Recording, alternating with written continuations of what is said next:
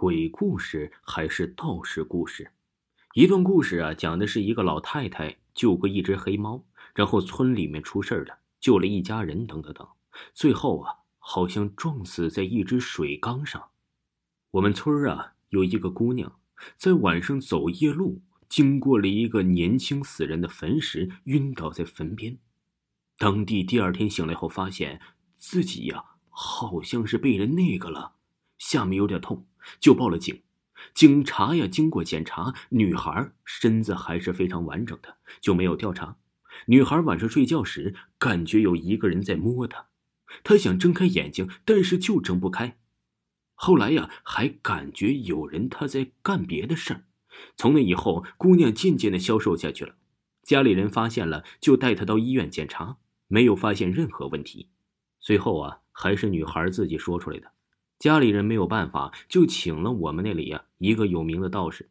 道士来看了看，说他看上了你，不可能现在离开，要你到三十五岁之后啊才会离开。我有办法让他晚上不找你。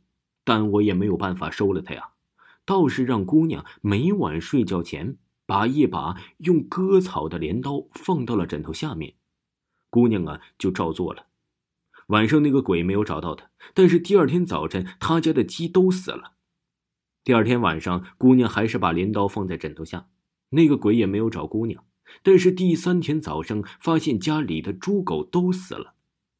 傍晚时分，村里有个女的。经过那个坟，回到家里后，嘴里不停的叫着那个女孩的名字，并说着：“你不做我老婆，我让你全家都死光，全部死光。”女孩子的家里人听到了这个事吓得又去找那个道士。道士过来到那个鬼上身的人家里去了，见到那个女的呀，道士就骂开了：“臭道士，少管闲事，不然对你不客气。”道士也没生气，只是说道。你不要害人了，再害人，我抱着折几年阳寿，也要让你灰飞烟灭。不信，你试试看。道士说：“你不离开他，天天晚上和他在一起，他很快阴气入体就会死亡。我是不会看到你害人的。”那个鬼想了想，就说：“我我我我两天来一次行吗？”道士不同意。你呀，一周最多一次，不然。会伤害女孩的，鬼没有办法就同意了。每周那个女孩就有一天晚上不放镰刀，让那个鬼过来和她同房。这样一晃啊，几年就过去了。大家都知道这个事情，那个女孩啊也没找到了婆家，家里人没办法，眼看着姑娘都变成了老姑娘，再不找就没法嫁了，最后只好嫁给了一个老光棍结婚那天也出了不少事儿。晚上洞房花烛夜的时候，新郎。怎么上也上不了床，还用双手死死掐着自己的脖子，脸涨得通红，眼睛都凸出来了，口里呀只有出的气儿，没有劲的气儿，可把新娘吓坏了。虽然新娘很害怕，但还是有所准备，拿出准备好的镰刀，在新郎面前划，划了几下，新郎就松开了手，不停的咳嗽。这个晚上，新郎和新娘谁也没敢睡觉，一直坐到了天亮。天亮啊，这新郎就吵着要离婚，吵得全村人都知道了。就有人出主意，还是找一下那个道士吧。看他没有办法，新娘和新郎在家人的陪同下一起找到了道士，并把情况跟他说了一下。道士啊，久久没有说话。过了一会儿，他才说道：“我不一定斗得过他，如果消灭不了他，就会有很多人跟你倒霉。